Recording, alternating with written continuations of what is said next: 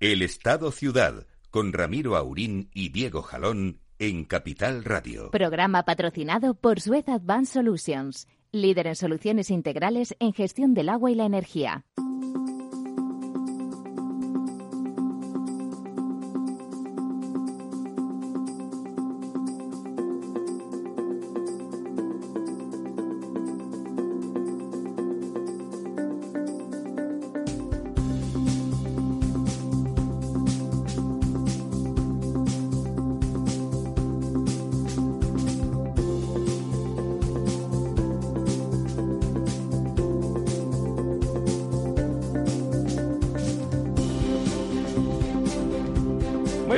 Amigas y amigos. Aquí estamos, mañanita estupenda, primaveral. Don Diego, ¿cómo andamos? Muy buenas, pues sí, primaveral y ya con, pinta de que viene el calor y el verano. Bueno, el calor y los coches ya. Anuncian las previsiones. Se había acostumbrado uno a que venía estupendo de la muerte y ya hay una densidad de circulación en los accesos a Madrid y me imagino que en el resto de ciudades de España, pues muy importante. Hoy no nos acompaña don Lorenzo, justamente por cuestiones eh, colaterales de, de la COVID-19. Eh, ya saben ustedes que había estado viviendo en Irlanda y ha tenido que ir como a trocitos a buscar sus cosas y con todos los permisos, dimes y diretes, bueno, pues no estaba fácil la cosa porque la cuarentena que había dictado el gobierno español, pues Macron había sido recíproco, luego parece que en realidad en Francia eran realmente laxos. Pero ya no sin problemas, hoy lo tenemos de viaje, o sea que vamos a resolver el programa don Diego y yo, que tenga muy buen viaje don Lorenzo por esas carreteras de Europa. Bueno, don Diego, eh, ahora nos metemos enseguida con, con nuestros pantanos queridos, pero sin un pequeño apunte esa cumbre de empresarios que parecía que a lo mejor era una cosa más de estas de gente reunida y más cuando es telemático casi todo, que parece que todo es más frío, está siendo realmente productiva y, está tomando quizá aguijoneados por, por el ninguneo que en la comisión de reconstrucción a los que realmente tienen que reconstruir se les daba tan poca bola. Eh, bueno, pues parece que realmente todos los días se dicen cosas, cosas importantes es verdad que la colección de personas que hay ahí, a uno le pueden caer unos más simpáticos y otros menos, pero si uno no es un sectario tiene que reconocer que el nivel, que el nivel de que la calidad profesional y la competencia de las personas que hay ahí es premium y por lo tanto, pues si se ponen en serio, lo lógico es que pase lo que está pasando, que es que están diciendo cosas eh, interesantes. Pero bueno, volvemos sobre eso. No, vamos a ver, eh, eh, interesante está siendo desde luego, es curioso, bueno, por, un lado están todas las empresas y están todas realmente todas las empresas importantes, si sumamos, digamos, los empleos y la digamos facturación, la creación sí, sí, sí, el volumen económico tanto en empleo como en volumen económico. De, lo que hay ahí pues es eh, importantísimo o, prácticamente es lo más eh, relevante del país. ¿eh? Del país. el tono parece que es conciliador en el sentido de que bueno no están haciendo críticas a la gestión pasada ni a lo que ha ocurrido. No sirve de nada y ellos tienen que seguir trabajando, claro. Todos tenemos que seguir trabajando. Están planteando, pues eso, mm, sus posiciones respecto a lo que a lo que debería hacerse a partir de ahora.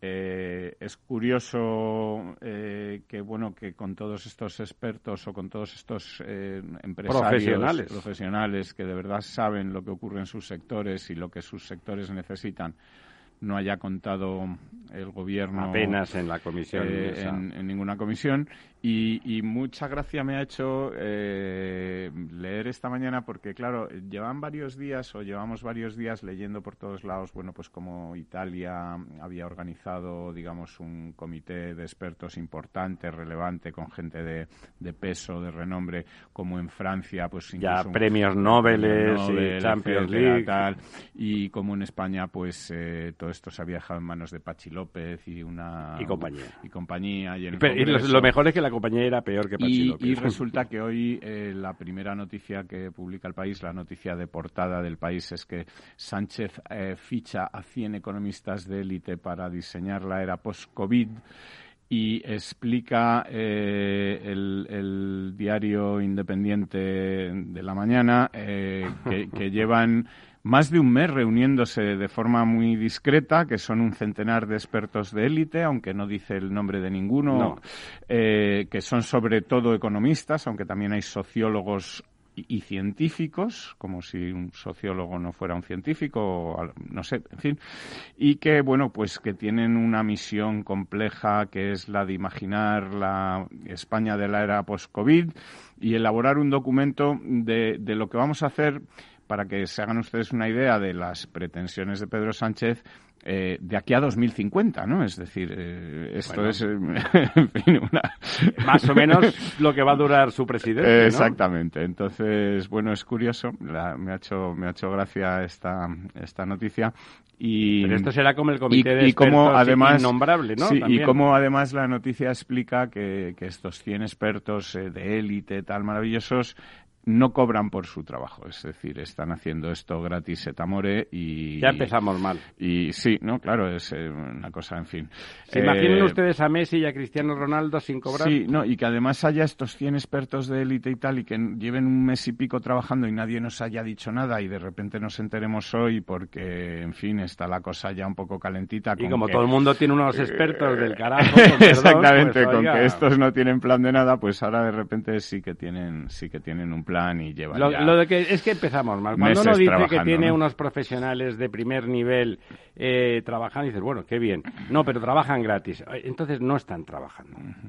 Están colaborando, como gratis a Tamore, como usted dice, pues por caridad cristiana, porque le hacen un favor a un amigo. O sea, eso no es trabajar. La gente se gana la vida trabajando. Ya sé que a algunos les sorprende esta afirmación. Yo sé que esto puede chocar. La gente se gana la vida trabajando. Eh, sorprendente. Sí, sí, entiendo que sorprenda. Y por lo tanto, cuando la gente trabaja, cobra por ello.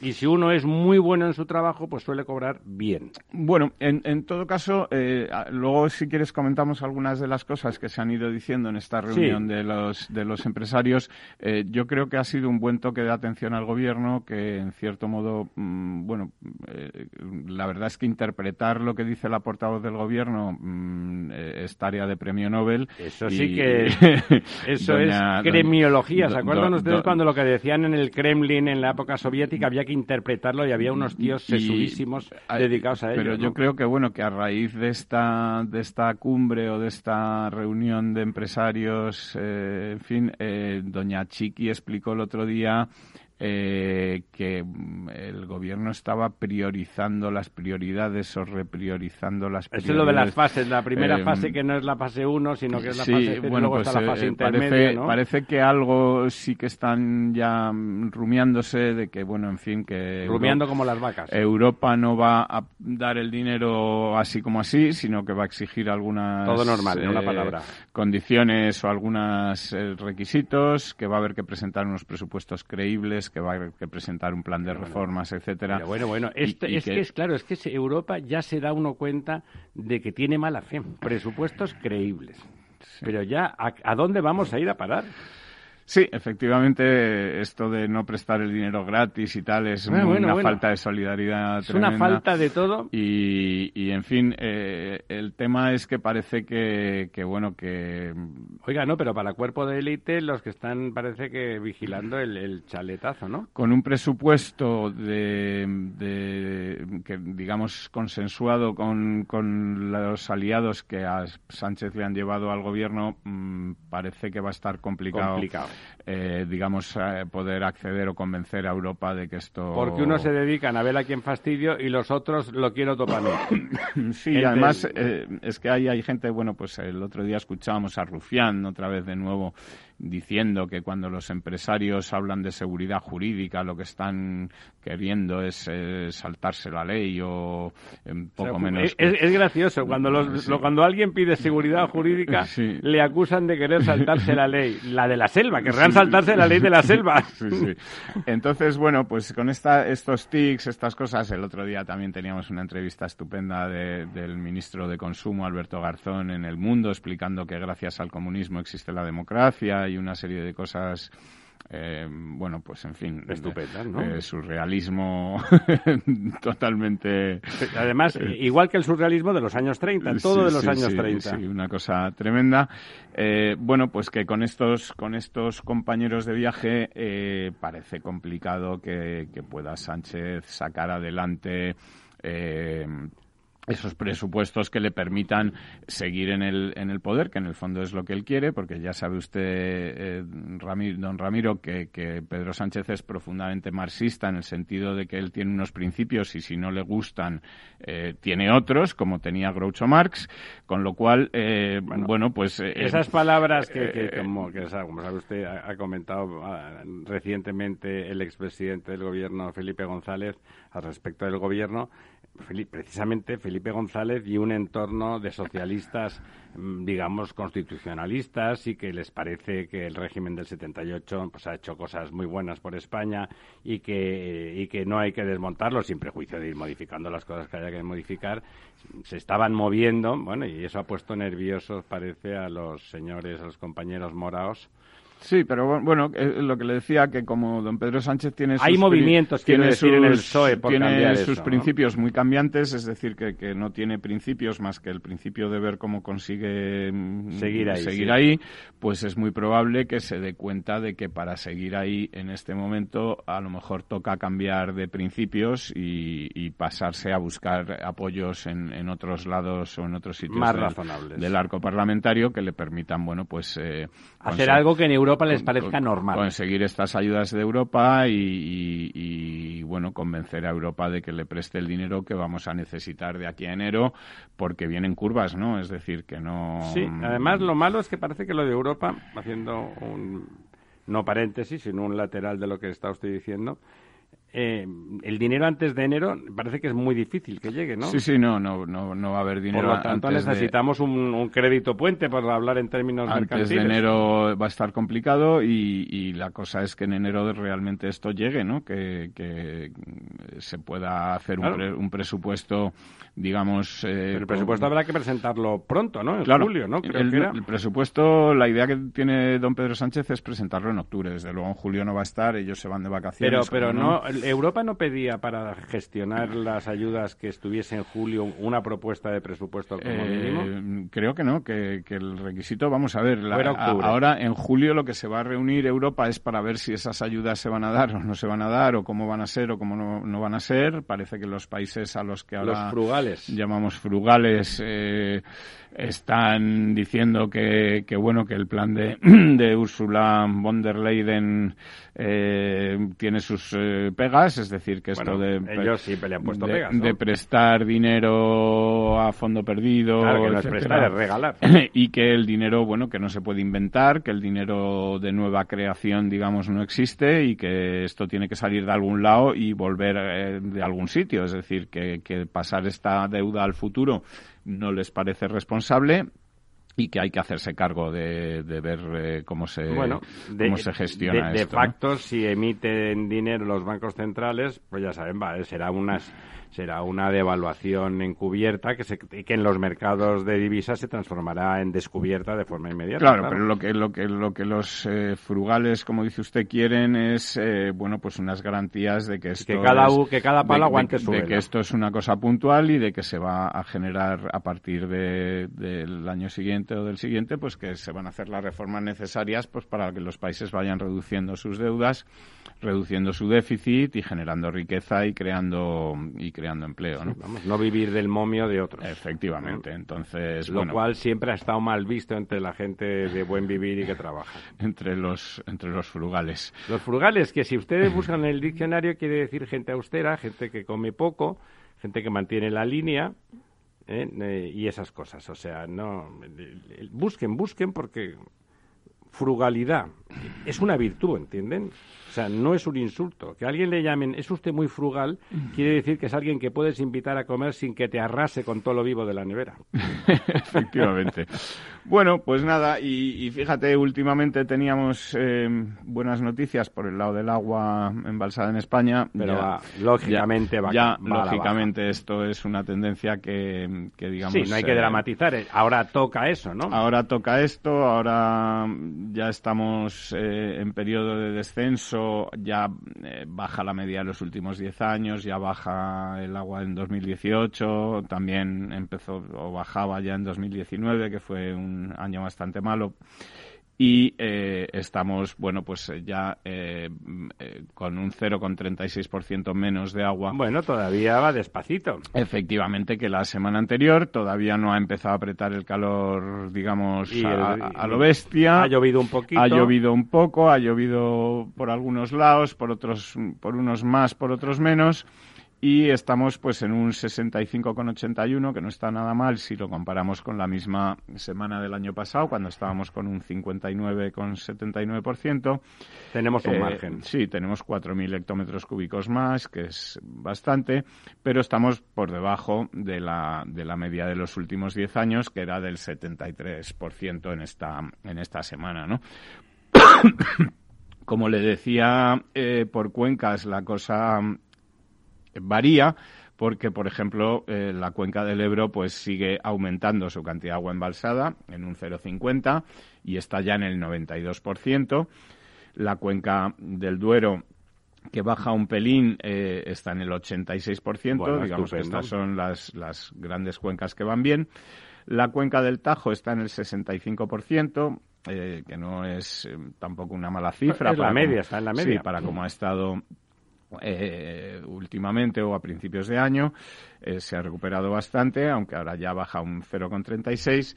Pero las cuencas del sur, eh, Guadiana y Guadalquivir, son ahora ya la última y la penúltima, las que menos cantidad porcentual de agua embalsada tienen, el Guadiana con un 41 y el Guadalquivir con un 47. Aunque si miráramos en términos absolutos, tienen muchos más metros Tienen muchos, sí, porque son, son dos cuencas muy grandes, eh, pero bueno, pues eh, son las que porcentualmente tienen menos, menos agua embalsada. Eh, la cuenca del Segura, que hasta ahora era la había sido la última siempre, ya le había adelantado eh, en esta posición o le había quitado este, el este farolillo rojo, el farolillo rojo, la cuenca del Guadiana. Esta semana da el sorpaso también a la cuenca del Guadalquivir y se coloca por delante de la cuenca del ¿Y Guadalquivir. ¿Cuánto tiene ahora? Tiene un 48,07 y ha crecido esta semana un 0,35 y la otra cuenca tradicionalmente estresada, la cuenca del Júcar, ya llevamos varias semanas explicando que está en bastante buena situación y está cerca del 60% con un Caramba, piensen ustedes que en la cuenca del, que en la cuenca del Júcar fue donde se desarrollaron inicialmente los planes de emergencia y de sequía y tal. Bueno, era porque era un sitio donde eso era lo suficientemente frecuente como para desarrollar un modelo, ¿no? Está ahí con el 60% eh, la cuarta por la cola y además lejos de los siguientes, o sea, sin riesgo De, caer por debajo. Sin riesgo de, caer por debajo y está por delante de, varias cuencas, ¿no? Nuestro pantano insignia, que es el pantano de San Juan, aunque hoy no esté don Lorenzo. Su pues, defensor y su paladín. Baja en 4 hectómetros cúbicos, se, se sitúa en 91 de los 136 que tiene de capacidad total. Sigue estando en buenas, en buenas condiciones y, bueno, pues como te decía, la situación ahora ya no va a hacer más que ir a peor en general en todas las cuencas, incluyendo eh, las cuencas del norte, aunque en la cuenca del Ebro, como dijimos la semana pasada, pues había nevado en las cumbres del, Pirineo y seguirá llegando agua del deshielo y, bueno, pues eh, con un 92% está en una situación eh, envidiable. ¿no? Para, Y buena, porque la, le da esa cuenca le da agua a, muchos eh, a muchos habitantes, a muchos miles de habitantes. Y viendo esta situación y cómo están las cuencas del sur y de tal, pues en fin, el trasvase aquel que no se hizo, pues siempre se nos queda en, la memoria. Queda ahí en el imaginario y ya ahora figura que ya es ya queda usted retratado, don Diego, solamente por acordarse, por ¿no? por acordarse del trasvase, ya eso le define de forma categórica. Pero no para un rato, para siempre. Bueno, eh, es lo que hay. Eh, en fin, eh, teniendo una cuenca, como te digo, con un 92% de agua embalsada, con más de 9.000 y pico hectómetros cúbicos, y viendo que en otras cuencas con 50, con 60 hectómetros cúbicos se vive, ¿verdad? Se apañan, pues una lástima que no haya esa posibilidad de, exactamente. de trasvasar. De, distribuir lo que está en un sitio cuando se pueda. Hablando de agua, y ya que tenemos tres minutitos antes de la publicidad, vamos a comentar la aportación que ha hecho, muy interesante, eh, Akbar, en, que en Barcelona hace muchos años, hace más de 30 años, que colabora con la Universidad de Barcelona con un virólogo famoso, que es el doctor Bosch, y eh, analizando las aguas de la ciudad y, para hacer seguimiento pues de patógenos, de enfermedades, incluso de sustancias tóxicas, ¿no? Para saber, por ejemplo, en colaboración también con las fuerzas de seguridad, si se está tomando más o menos drogas, vamos a llamar las cosas por su nombre, en la ciudad, o sea, un seguimiento serio y, por lo tanto, pues habían generado un expertise, una un conocimiento alto. Y ahora al hilo de al hilo eh, de la COVID-19 famosa, de la enfermedad del coronavirus, han desarrollado un sistema que se llama Sentinel, Centinela, vigilante, eh, a partir de un proyecto internacional, un proyecto donde participan varios países y varios grupos de trabajo de primer nivel, se llama, en español sería Reveal, Reveal, en, inglés y que, mm, bueno, pues es como bastante formidable. Parece que el, virus, como lo que llega a las aguas residuales son nuestros excrementos y eso es lo primero. Llegan muy pronto, incluso antes, como eso lo hacemos todos los días y no hay ningún problema, pues eh, inmediatamente, incluso antes de que la, de que de que se visualice mucho la enfermedad, en las primeras etapas ya, ya se encuentra, por lo tanto, el virus en las aguas residuales. Parece que ahí no es viable desde el punto de vista de que sobreviva, pero en cambio se detecta perfectamente, ¿no? Con lo cual, por un lado, no es peligroso en las aguas residuales, no es peligroso para los que están trabajando en ello y, en cambio, detectan con mucha antelación eso. Y ellos lo han integrado en una especie de sistema de información geográfica en una especie de observatorio general que permite a las autoridades sanitarias que pueden ahí también poner en ese mismo mapa los, los, resultados que van teniendo, ahora que ya la COVID convive con nosotros, con mayor o menor intensidad, pero convive, y, y, por lo tanto las tendencias de crecimiento o decrecimiento pues son, son muy evidentes, ¿no? Y por lo tanto tenemos una muy buena herramienta nacional para intentar anticipar esos rebrotes y que en ningún caso vayan a mayores. ¿eh? Bueno, esa es una buena noticia. Volvemos dentro de un par de minutos, amigas y amigos.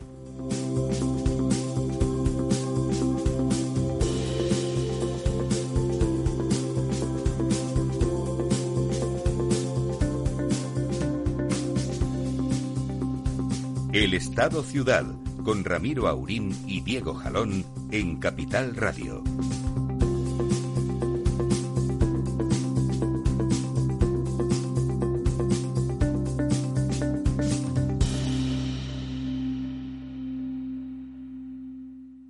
Abuelo. Dime, hija. ¿Te ha gustado el regalo que te he hecho? Pero si no se funciona el teléfono y me das ahora un altavoz. Es un altavoz para escuchar las noticias esas que tanto te gustan de bolsa. ¿Cuál? ¿Las de Capital Radio? Esa se llama Alexa y solo tienes que decirle Alexa, pon Capital Radio. Alexa, pon Capital Radio, maja. Te damos la bienvenida a Capital Radio. Puedes escuchar la señal en directo o nuestros mejores audios en formato podcast. Directo o podcast. ¿Qué quieres escuchar? Al final me va a gustar a mí el aparato este. Capital Radio. Siente la economía. Capital Radio. Si te gusta la cocina gallega de siempre, en el Mesón Gallego 1 y el Mesón Gallego 2 encontrarás los mejores pescados y mariscos de las costas junto a recetas de la Galicia interior, además de las carnes de Sanabria y los mejores embutidos de Zamora y nuestra terraza. Te esperamos en la calle Muller 35, teléfono 91 579 3623 y en la Plaza de la Remonta 13, teléfono 91 579 0769. Una recomendación del programa gastronómico Mesa y Descanso. Gráficas Naciones. Más de 50 años de experiencia en el sector de las artes gráficas. Apostamos por la última tecnología tanto en impresión offset como en digital y gran formato. Realizamos todo tipo de impresión. Tarjetas de visita, folletos, libros, vinilos, decoración y montaje de stands. Más información en el 91 629 2145 o en gráficasnaciones.es.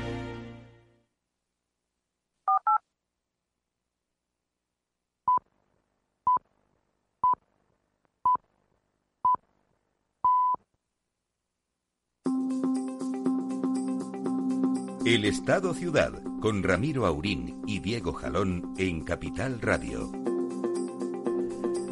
Bueno, pues aquí estamos, aquí estamos de vuelta. Rematábamos, decíamos, está ese sistema de, prevención que es bueno. Se está, parece que se está instalando ese y algunos otros otros sistemas, a lo mejor algo menos sofisticados, pero igualmente buenos de supervisión de las aguas residuales y que están, bueno, y que pueden permitir, si se hace seriamente, como en, ya Suez eh, lo está haciendo, eh, por supuesto, en Barcelona, pero también en la comunidad murciana. En Valencia, en Valencia también, en Galicia también lo están haciendo. Se están haciendo en un paquete de, Eso se hace, evidentemente, en las depuradoras. Digamos, se inicia el proceso en las depuradoras Además, en este caso, eh, hay un laboratorio, el, el el laboratorio de toda la vida de, de antes Akbar, ahora Suez España, es eh, el primero que instaló técnicas de PCR para, para hacer seguimientos de otros patógenos y de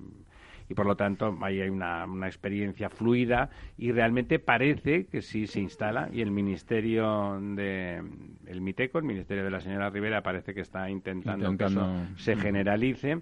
Bueno, pues eh, como son empresas, son empresas que tienen, que hacen las cosas que se les encargan, pues darán resultados y de golpe, pues nada, de un día para otro dirán, oiga, está repuntando un poquito. Sí, a lo mejor allí hay gente que sabe contar. Está repuntando un poquito y lo dirán un día detrás de otro, ¿eh? porque en 48 horas los resultados son efectivos, son efectivos y fiables completamente. Eh, bueno, y por lo tanto, mm, las autoridades sanitarias podrán tomar medidas. Si, si en algún sitio parece que el aviso, porque recuerden que tarda 14 días casi en manifestarse la enfermedad con violencia y por lo tanto el aviso podría permitir en alguna en algún lugar, en alguna ciudad tomar medidas drásticas si realmente hubiese algún disparo, porque hubiese habido algún vector de contagio. Venido, eh, está pasando en China, ¿eh? está pasando en China que están realmente preocupados que el vector de contagio, ya saben ustedes que de lo que nos cuentan es la mitad allí, y en Pekín pues parece que ha habido un disparo, y Pekín está lejos de Wuhan, ¿eh? o sea que es decir, bueno, el sitio de donde salió la cosa, es verdad, en Pekín hay mucha gente, chinos mayoritariamente. Sí, en casi toda China hay bastante gente. Es, es lo que está siendo normal, ya hablan todos unos idiomas muy complicados.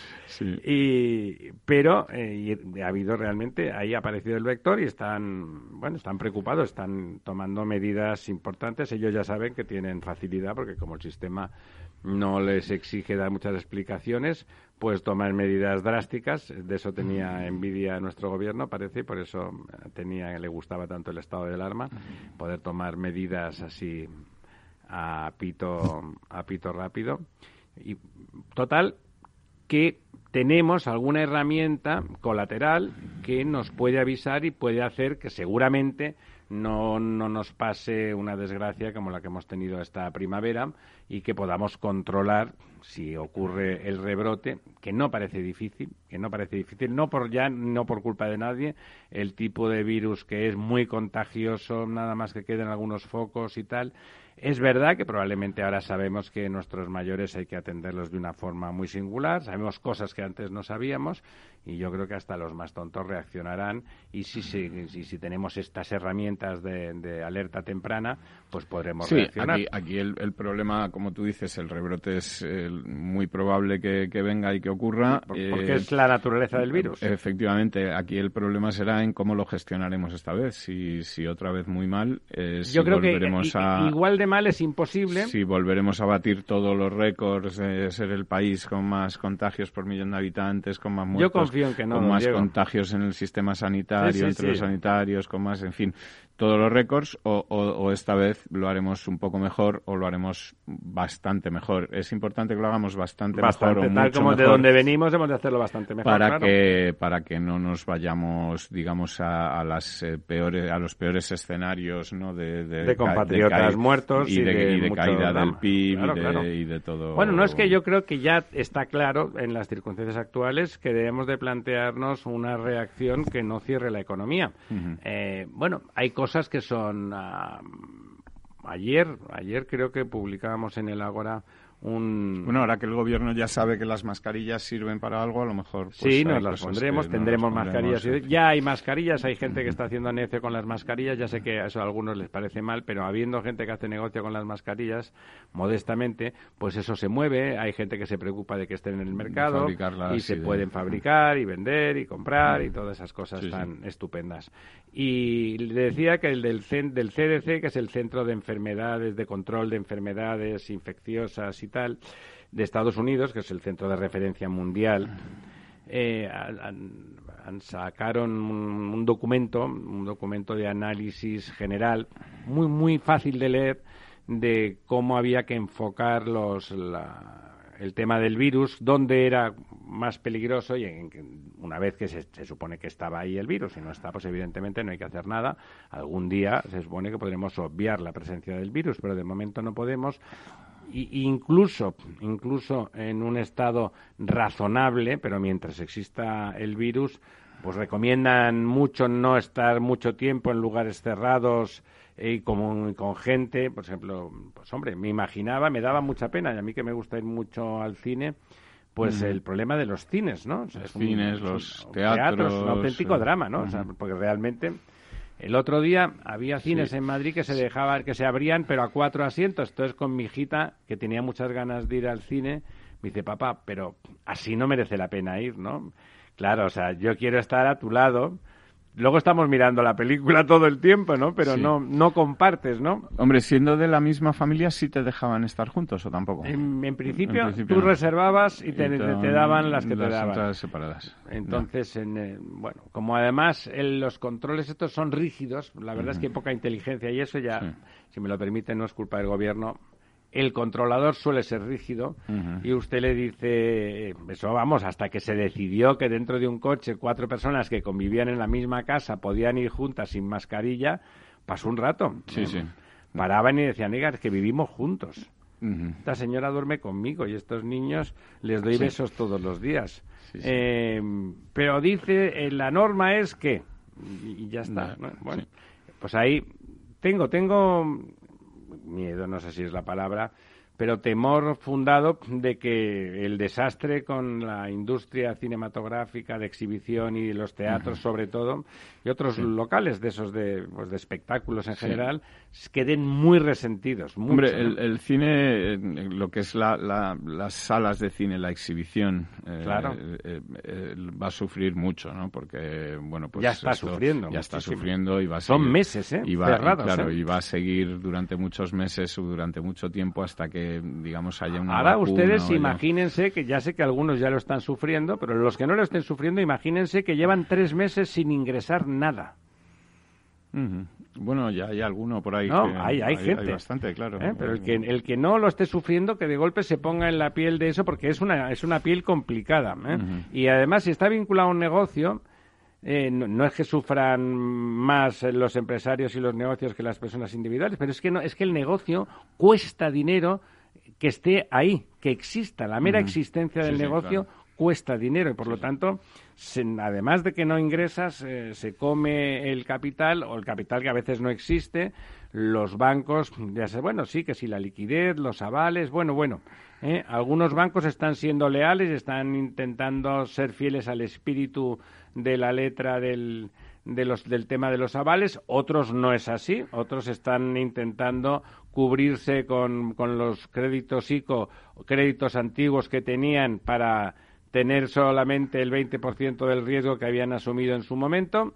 Eh, insisto, ahí hay bancos, entre comillas, buenos y bancos malos, eh, porque no hay que meterlos a todos en el mismo saco. Eh, me consta que es así y que las mismas personas que se me quejan y me cuentan, pues te dicen las dos cosas. Dicen, me voy a cambiar de banco porque a fulanito, que lo tengo aquí al lado, ¿eh? pues resulta que su banco si lo está gestionando, luego pueden o no pueden, porque hay unas condiciones relativamente duras, ¿no? Pero no van directamente a decir, no te lo voy a agujar porque tú estás, no, no, tú no das de sí. Ahora, ¿por qué no nos cambiamos el crédito que ese que no parece que no me vas a pagar porque no estás cerrado hace tres meses y no, no tienes un euro? Eh, vamos a cambiarlo y así solo perderé el 20%. O sea, están a lo suyo, que hay de lo mío, que hay de mi libro. ¿no? Efectivamente. Eh, está la cosa muy dramática. Y más que va a estar. Me comentaban desde Peñíscola, el sector, el sector turístico fundamental para la supervivencia de ese municipio. Pues nada, un pequeño negocio de hostelería, los clientes eh, franceses en un porcentaje muy alto, que llevan, esos que llevan toda la vida Allende, que son medio familia ya, avisando que no van a ir. prácticamente ninguno, todos han dicho que no van a ir. Gentes que llevan 10, 15, 20 años visitando los mismos establecimientos y los mismos municipios, que son sus vacaciones, que es parte de su vida, ya han avisado, no van a ir. Eh, bueno, o sea, los impuestos se cobran igual, la Hacienda ya no aplaza más. ¿Por qué? Bueno, pues porque ellos tienen que cobrar, me imagino los funcionarios.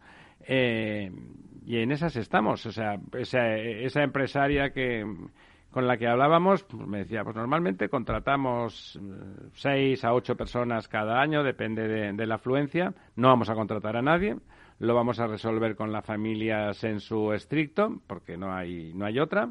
Están por aquí muchos emigrantes que tradicionalmente vienen, que hacen su vida trabajando muchísimo, trabajando 14 y 15 horas eh, durante cada día durante los tres meses de verano eh, y no van a tener trabajo.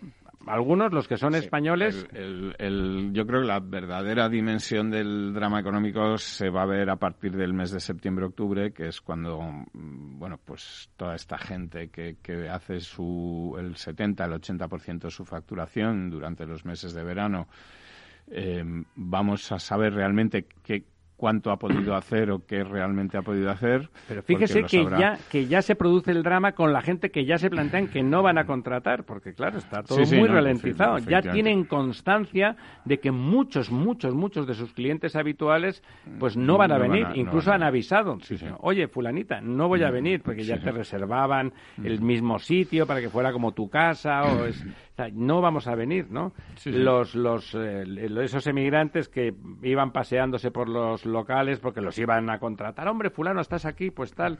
Y me decían, algunos son españoles, mucha gente venía, pues, pues lo que sé, de Andalucía o de Castilla-La Mancha y tal, y que pasaban aquí y tal. Eso se van a quedar en su casa. Pero hay muchos que son, pues, latinoamericanos o, de otros lugares que, que, estaban ahí, que trabajaban mucho, hacían, hacían acopio para el invierno y en invierno iban haciendo lo que podían después, pero eso ya no van a tener que esperar ni a septiembre a tener el drama, no, Y además es que esto luego es un efecto dominó porque, bueno, pues todo eso tira para abajo del consumo. Claro, no, efectivamente. si no tienes dinero no consumes nada, ¿no? Y, al final, pues la gente no compra mm, electrodomésticos, no compra coches, no compra televisiones, no, la industria también se... ¿Qué pasa con todos los trabajadores de los cines y los teatros y de los espectáculos que estamos comentando ahora? No trabajan y ni van a trabajar muy poquito los que aguanten. Hay gente que no ha abierto. O sea, se podía abrir estos días ya en, en Madrid. Había un par de cines abiertos. Y, pero claro, es verdad, con esas condiciones, o eres cinéfilo y vas solo, o te llevas mal con la familia y casi los prefieres lejos, o realmente pues hay un momento en que como no, no compartes, porque todo eso tiene mucho de compartición, y eso va a bajar el consumo drásticamente. El consumo lo ejecutan los trabajadores de todo tipo y condición, con el dinerín que ganan, con el, pequeño plus que tienen, que entran a consumir un poco más de lo que es estrictamente necesario para la supervivencia, ¿no? O sea, la situación va a empezar a manifestarse dramática de forma muy inmediata. En ese sentido, la renta mínima durante este año, la verdad es que va a tener un, sentido, va a tener Siempre que esté bien gestionada, que funcione, que realmente el dinero llegue, que Sí, claro, porque estamos, estamos eh, regalando un dinero cuando los ERTES todavía están por cobrar, Sí, exactamente, es que ese es el problema, que luego vamos a ver quién hace todo esto, parece que los ayuntamientos son a los que se ha encargado la gestión de, bueno, pues de hacer el seguimiento y de...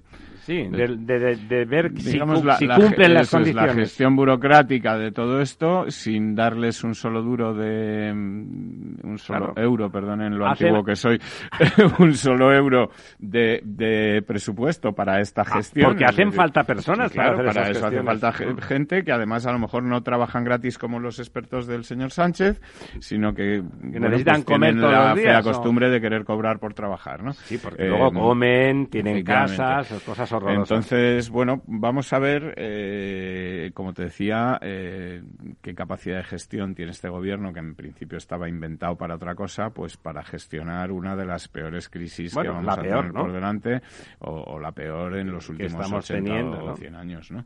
Eh, vamos a ver eh, realmente de, qué, de qué están hechos. ¿no? Y... Sí, por ejemplo, eso que ha dicho usted, los ayuntamientos, los ayuntamientos, como están muy próximos a la gente, suelen tener interés real en resolver, porque hay muy, es muy tete a tete, muy cara a cara, y captas el voto si tú realmente al vecino le arreglas su problema, porque él te reconoce como eso. Pero como dice usted, si no hay medios es muy difícil. Uno no puede encargarle más trabajo a alguien que ya tiene trabajo. Los ayuntamientos tienen un trabajo que hacer siempre. A mí la sensación que me da con este ingreso mínimo vital, que, que como tú dices, seguramente es muy necesario en este momento, es que eh, entre la idea de Escribá, que es un señor que es un señor serio, de lo que hablaba, eh, y, la prisa de don Pablo Iglesias eh, ha podido casi más la prisa de don Pablo Iglesias. Bueno, esperemos que la gestión sea de Escribá. Y se ha hecho una cosa, mm, digamos, que no está del todo pulida, del todo que no hubiera pasado nada porque hubiesen tardado un mes más en hacerlo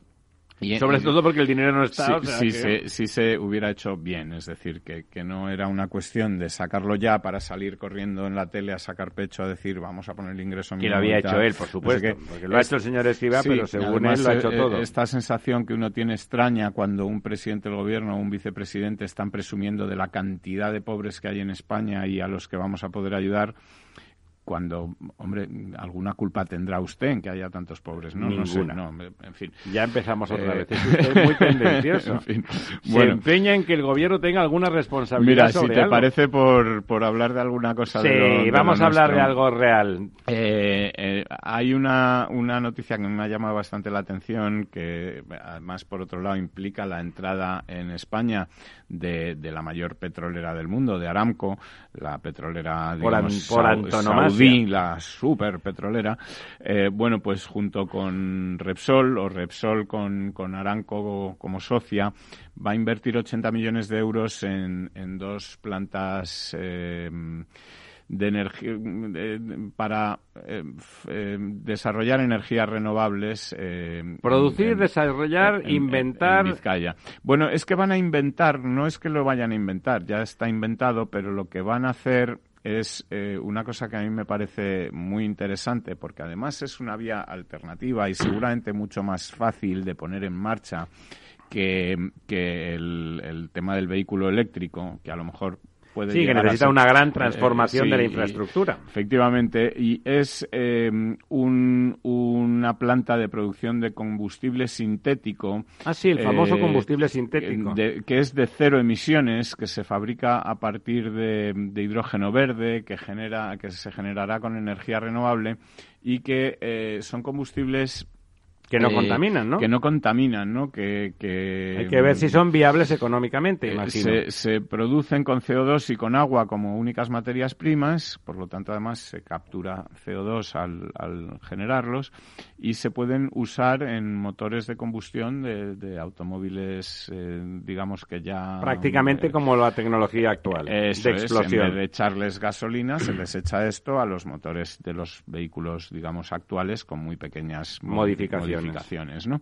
Eh, esto hace que sean, eh, bueno, pues... Pues muy autónomos, por muy ejemplo. autónomos y que además no haya que eh, hacer una nueva, una inversión inmensa en Gigante, infraestructuras para la recarga de los vehículos eléctricos, etcétera. y la viabilidad económica de este, porque claro, si nos cuesta 20 euros el litro, mal asunto, ¿no? Mm, Bueno, de eso eh, todavía yo creo que, que dependerá mucho en cuanto a la, que la producción se haga de forma masiva, pero no parece que haya un problema de entrada en eso porque, bueno, pues es un camino por el que ya están eh, Circulando. o sea, circulando y que parece que no va a haber, no es un- una cosa que vaya a ser extremadamente cara de producir y que además, dado que Las los- expectativas son razonables. las expectativas son razonables y, y parece que, que puede estar en principio eh, funcionando enseguida. Eh, eh, esto es una, una digamos, eh, estación, eh, planta, Planta. de producción eh, a muy pequeña escala y, digamos, de prueba. para- Prototípica, sí, digamos. Para ver eh, cómo funciona, ¿no? Lo que se van a hacer es obtener en un principio 50 barriles de combustible sintético al día, que es muy poquito. Es muy poquito, sí. pero que son con cero emisiones de CO2 en todo su ciclo productivo y que... Claro, porque luego lo que reemiten lo han capturado previamente, Sí, con lo cual y es que va, emisiones de cero. entrada se va a poner en marcha para cubrir las necesidades de combustible de la ruta aérea Bilbao-Madrid. O sea que de Ah. ahí se va a empezar a probar como en aviones, combustible probar en aéreo en aviones. aviones. ¿vale? Eh, funciona, como te digo, también en automóviles y en camiones, o sea que, que es un combustible. Y entonces, a raíz de, de esto, eh, tal vez por ahí viene una especie de pequeño debate o de polémica que se ha generado en esta cumbre de la COE, que estábamos hablando en, en el primer día de la cumbre de la COE, eh, entre dos grandes, dos pesos pesados eh, o muy pesados. Es muy, voy- ya sé por dónde va, no un apunte solo. Es muy interesante que a pesar de que están hablando muy en serio y quieren llegar a consensos y quieren aportar, como es así, no dejan de decir lo que piensan al respecto de las cosas que pueden discrepar, ¿no? Efectivamente, es, es interesante y como te decía, ha habido ahí un debate o un- una pequeña polémica entre dos de los grandes pesos pesados de, de estos empresarios que están ahí, que son Ignacio Sánchez Galán, presidente de Iberdrola, y, y eh, Brufau, que es el presidente de Repsol, ¿vale?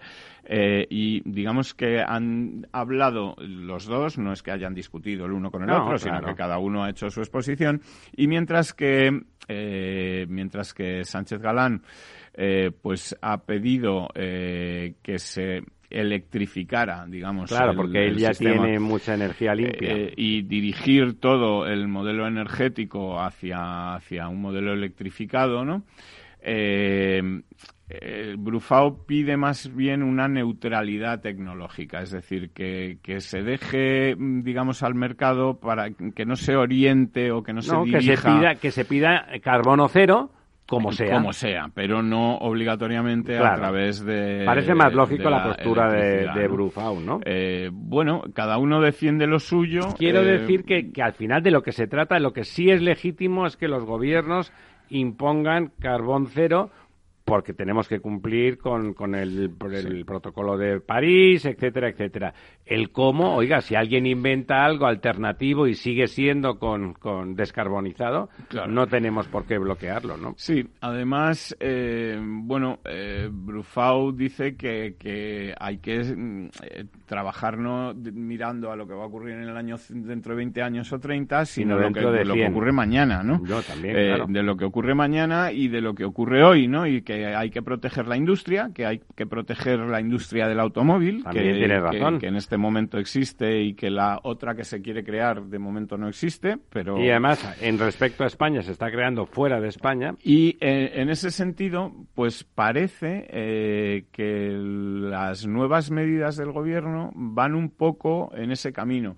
Eh, no sé si recuerdas que la semana pasada comentaba yo aquí que el gobierno vasco había anunciado que iba a dar ayudas a para, los nuevos. para comprar nuevos vehículos diésel. Bueno, pues el nuevo plan de incentivos a los automóviles que ha anunciado el gobierno a bombo y platillo ya reconoce que este es el camino también, es decir, que, que para reducir las emisiones, lo prioritario ahora mismo no es, es eliminar el parque antiguo. Es exactamente, es que los coches antiguos sean sustituidos por, por coches nuevos, aunque sean diésel y aunque sean de gasolina. la tecnología ha mejorado muchísimo. Emiten eh, diez veces menos, ¿no?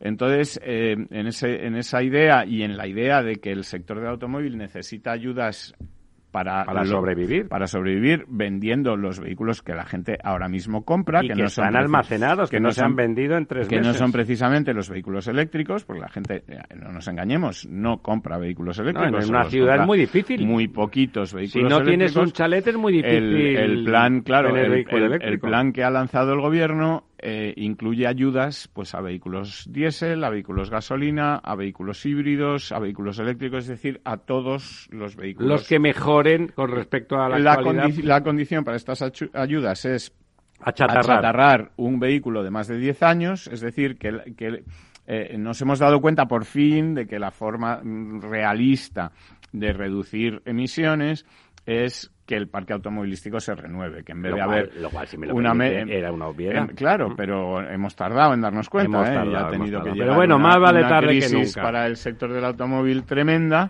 El, sector del automóvil ha comunicado muy bien, hemos tenido aquí en algún momento a Enrique de Areva, hemos tenido y es verdad que ha comunicado muy bien esas necesidades, ¿no? La necesidad de achatarrar y sustituir, como siempre siempre ha dicho usted que la diferencia de emisiones entre un vehículo de los de hace más de 10 años, por simplificar, y de 12 y de 14 que hay y los nuevos es enorme, ¿no? Es enorme y, evidentemente mm, seguro que sería en un mundo ideal, pues lo ideal sería que todos más fuéramos y más con, guapos, con un coche del Scalextric, pero ahora mismo, eh, oye, como eh, no es posible... pero si lo pues mejoramos mucho, pues está bien. Lo que hay es que mejorar mucho lo que se puede con lo que se puede hacer realmente ahora, ¿no? No, hagamos aquello del refrán español de que lo mejor es enemigo de lo bueno, Efectivamente. Vamos a hacer lo que podemos hacer Y a lo mejor todo esto nos debería también llevar a replantearnos algunas medidas, eh, bueno, pues de prohibición de entrada de, vehículos al centro de las ciudades, etcétera. A lo mejor sería por edad que eh, que Exactamente, por cantidad de emisiones, etcétera, y no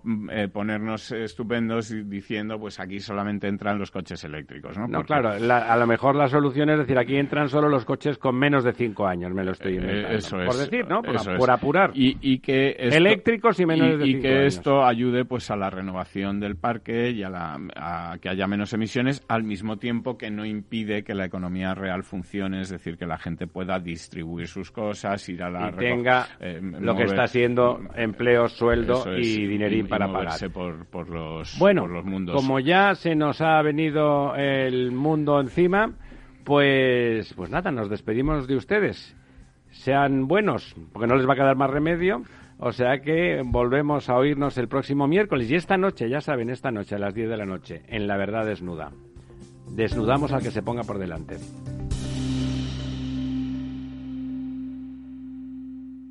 Programa patrocinado por Suez Advanced Solutions, líder en soluciones integrales en gestión del agua y la energía. Para personas inquietas, Capital Radio.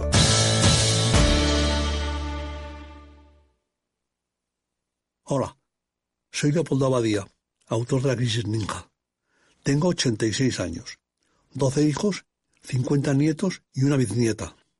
A mi edad, y con tanta gente en casa, siempre he pensado que era imposible conseguir ahorrar.